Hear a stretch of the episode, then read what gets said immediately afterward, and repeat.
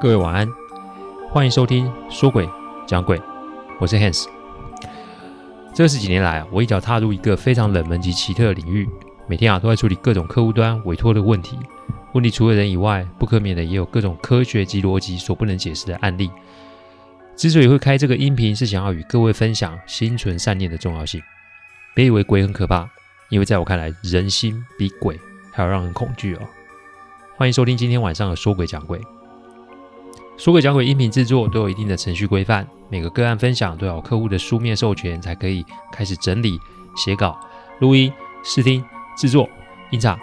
每周只能录制一集，还请各位见谅，因为每一个个案都代表客户与当事人的信任，所以啊，也只有我自己可以全权的做整理与制作。我知道这样子的速度其实不快，但反正如果可行，我会做这一行做一辈子。所以只要大好时间，都欢迎各位的收听哦。我小时候啊是在乡下长大的。因为家中环境并不宽裕，所以啊也没有什么玩具。那跟玩伴呢，就只能就地取材。捉迷藏就是我们那时候最爱的游戏哦。这个游戏啊，时至今日啊，人非常非常的盛行。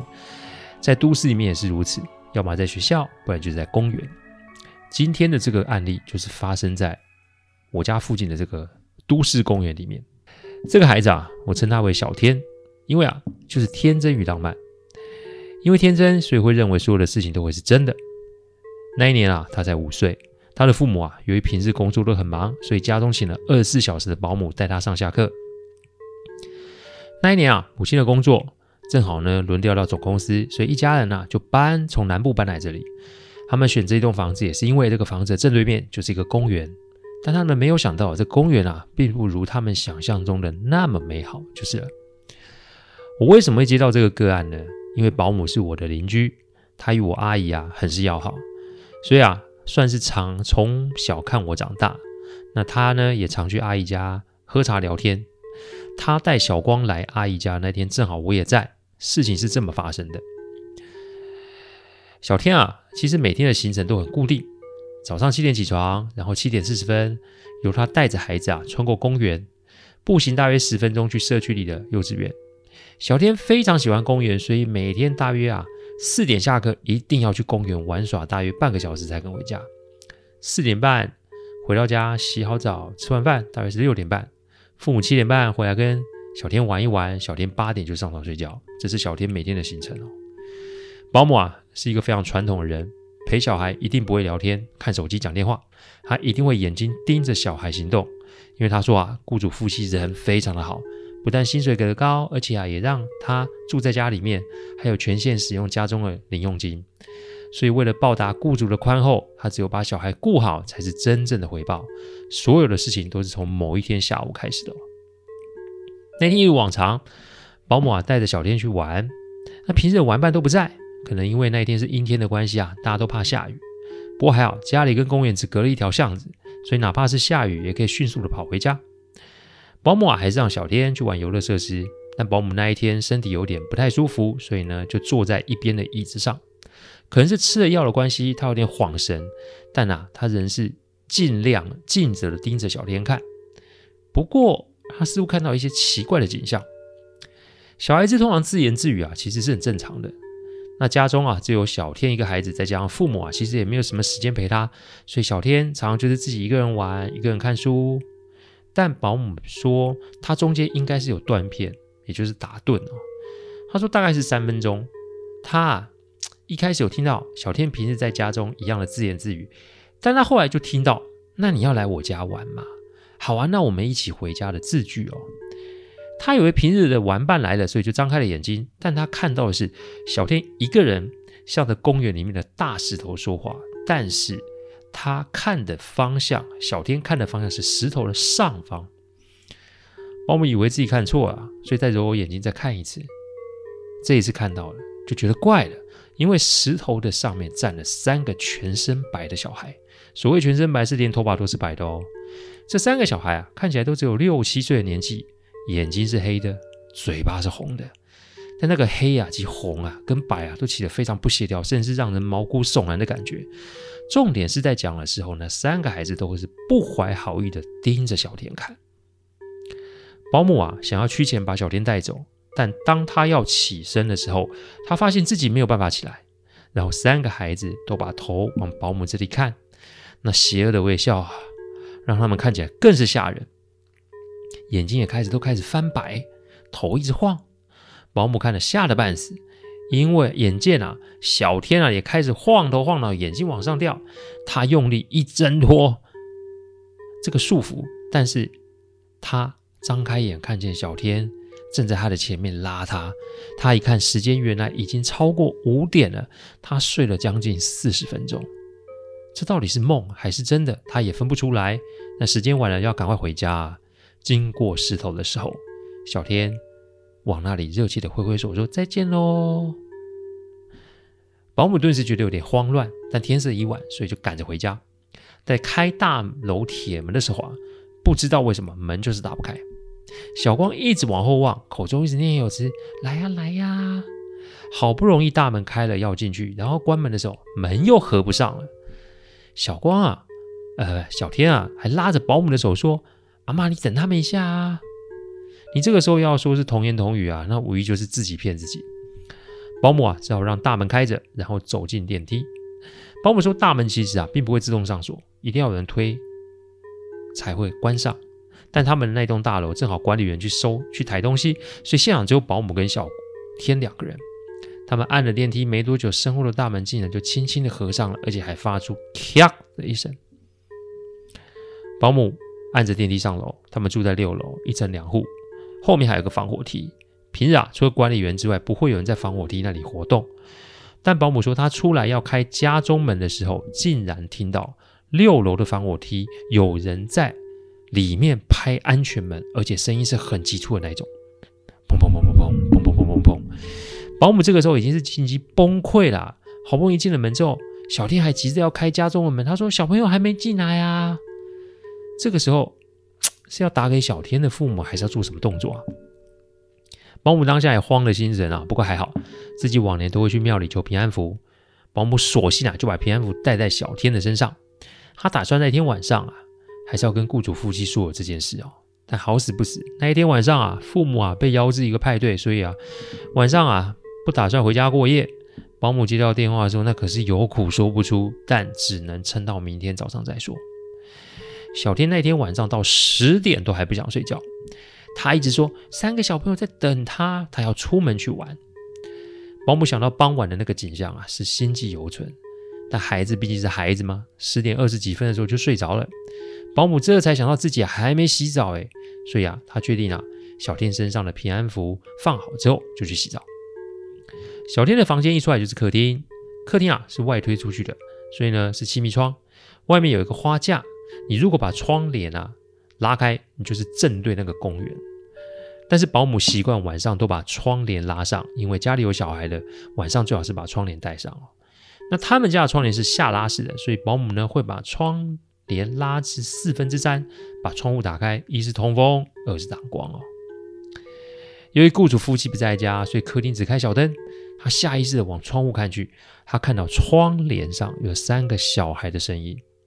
他看到那三双脚是面对他的方向，然后他就听到叽叽喳喳的声音，叽叽喳喳、叽叽喳喳的声音。然后呢，他听到门后的房间被打开，小天闭着眼睛走出来，手上拿了三个玩具，这很明显是梦游。保姆知道梦游人是不可以被惊动的，所以他就跟在小天旁边。但小天啊，就是直接的往窗户方向走过去。那三个孩童的声音啊。开始蹲下来，然后发出雀跃的声音。保姆情急之下拉了小天一把，但他这个时候听到一个极其尖锐的尖叫声。那三个身影开始用指甲在刮窗户。小天啊，只是瘫倒在地上昏倒了。保姆情急之下就拿拖鞋丢向窗户，然后大骂：“西娜，你给我来哦！够跑的西后大卖照。”这也许啊，保姆是真动火了。没一会儿啊，那三个身影就不见了。而保姆啊，就是抱着小天坐在房间啊，坐到天亮啊。那隔天正好星期六，保姆啊就带着小天来阿姨家串门子。我听着听着，便发现有人在拉我的裤脚。我低头一看啊，就看到小天啊拿着玩具要我抱抱。我有一个很奇怪的特质呢，就是小孩啊、小狗、小猫都会往我身上蹭。阿纪曾经说我身上气太好哦，越单纯的生物就会越喜欢我的气场。我抱着小天啊，我突然觉得他身上好凉哦。他回没多久啊，就靠在我身上睡着了。然后我就抱着他让他睡，同时啊，我也开始念了静心咒。奇怪的是，小天的身体很凉很冰，可是那个时候天气是三十五到三十六度，哎，你一般的孩子都会汗流浃背才是啊。再加上阿姨家，我阿姨家也没有开空调，所以你怎么都觉得怪。不过我也不好多说什么啦，因为我的工作也没必要让家人知道。总之啊，能帮一点是一点哦。小天可能是前一天晚上没睡好的关系，所以这个觉就睡到了下午五点多。那他们家住在我家附近哦，所以我就陪着保姆啊，抱着小光回家。经过公园的时候，已经是快六点了。我的护身符开始发热，小天啊也开始有些醒来的躁动。但我反复搓着小天的背，然后念咒：一啊是让他可以继续睡；二啊就是让那三只小鬼啊知难而退。保姆啊，因为小天的躁动也开始有些发抖。我拍着他的肩，我说：“我点点头，然后说安心。”保姆啊，看到我胸前的护身符啊，顿时可能也知道我的意思，所以就深呼一口气啊，就开了门。铁门，铁门这一次啊，安然的关上，电梯顺利的运转，家门前也没什么异状。不过，当保姆打开门之后，看见站在客厅里面被吓傻的小天父母，因为他们家被翻了个底朝天啊！小天、小天妈妈、保姆的东西几乎都被翻了出来。小天的房间最为严重，因为玩具没有一个是完好的，不是被扯断，就好像是被外力踩破。你要说家里被坦克车碾过啊，我也不意外哦。小天的父母啊，并没有怪罪保姆。因为保姆要带小天出门，事先有跟他们说，他们要回从旅馆回家的时候，还看过家中的 camera，明明就没事啊，怎么会回来就变这样呢？这个时候突然窗口发出一声砰的一声，感觉是有人从外面丢东西砸着窗户。不过这是六楼哎，你就算是大力士，你也不可能从一楼把东西丢上来砸到六楼窗户吧？但是吊在花架上的不就是小光、小天昨天晚上拿的玩具吗？你这要说不是见鬼，我还真的不知道是什么了。是见鬼哦！小天还在睡，似乎没有受到太多的打搅。但今天晚上看来啊，是不处理不行了。我二话不说，从包包里掏出几个香包，这也是以前啊跟阿基处理案子时候学到的。我拿了一个老虎造型的香包戴在小天的身上，再另外拿了三个香包给大人戴上。虽然已经是晚上将近七点多，但其实离真的晚上还有一段时间。真的晚上其实是在午时，也就是晚上的七点到九，呃，在九点之后，阴与阳其实是有均衡的，越晚阴气自然就越重，那他们的力量就会越强。所以我们必须啊，要先找出那三个是什么来路，否则啊，就算你跑，你也跑不掉。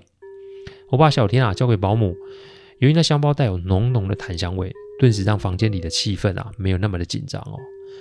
我转头向小天的父母自我介绍一下，就多问了一句：“请问这三个东西跟你们有二位有什么关联吗？”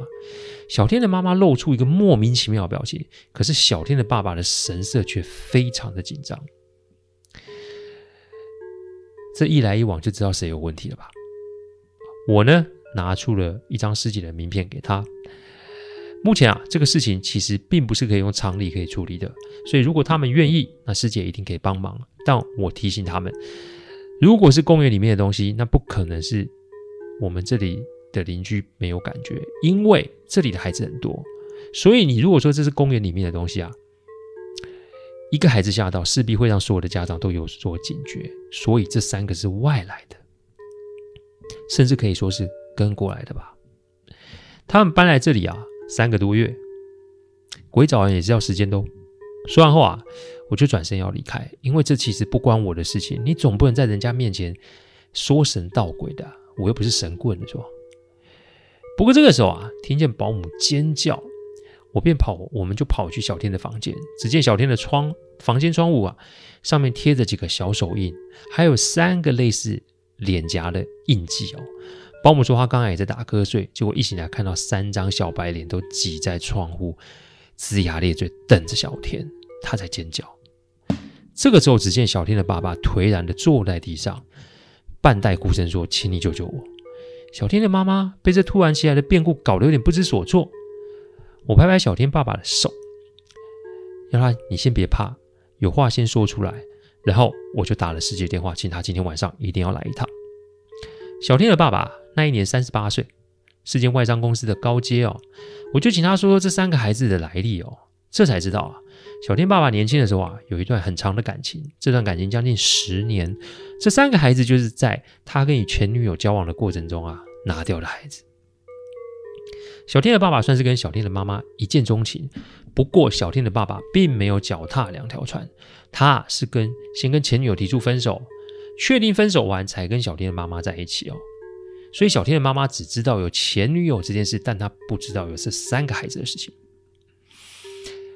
我问小天爸爸：“你当初分手的时候，前女友有什么激烈的表示吗？”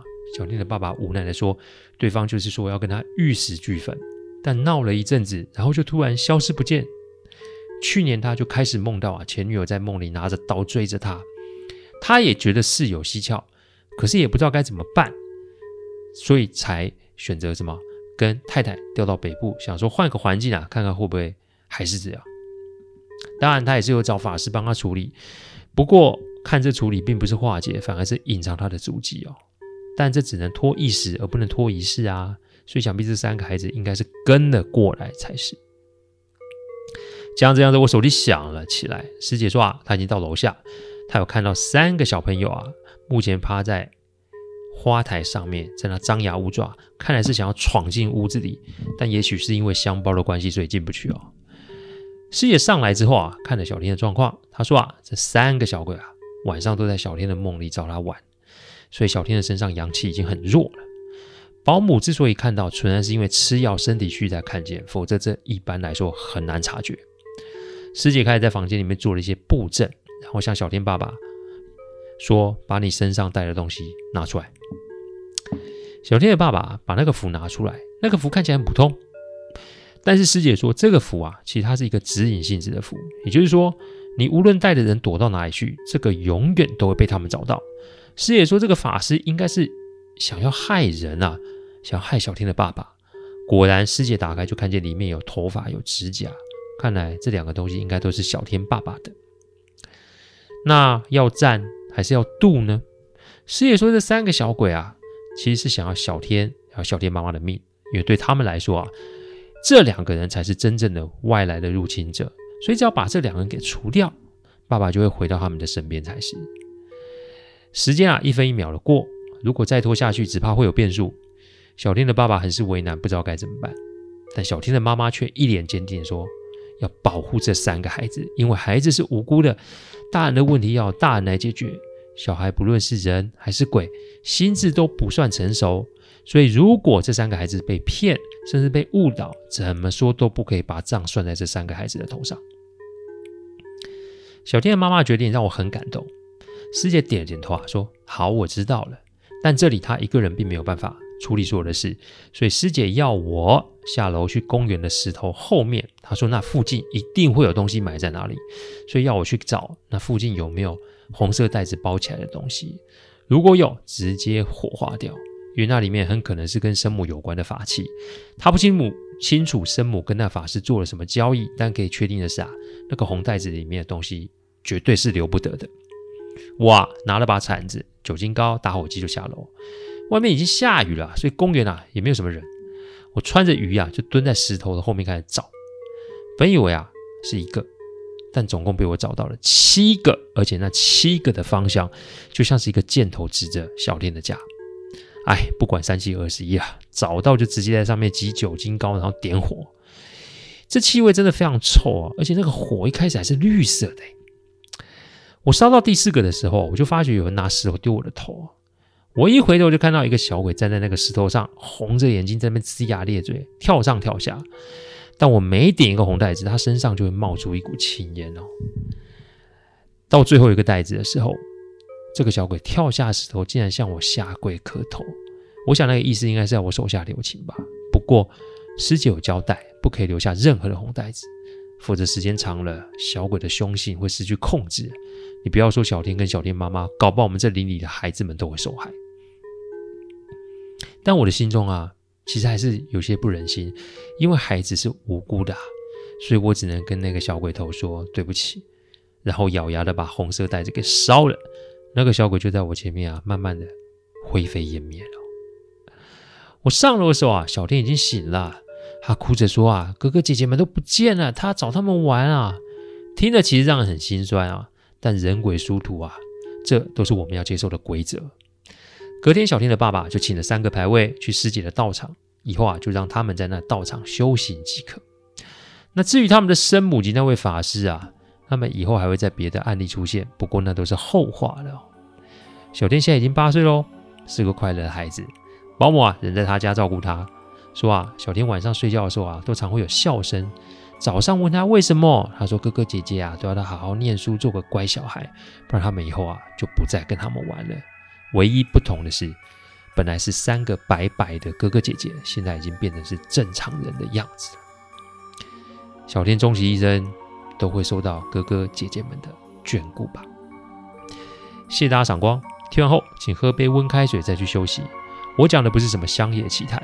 我讲的都是真实发生的案例，最希望的就是劝大家心存善念，祝各位有个好梦。我们下周再来说鬼讲鬼，各位晚安。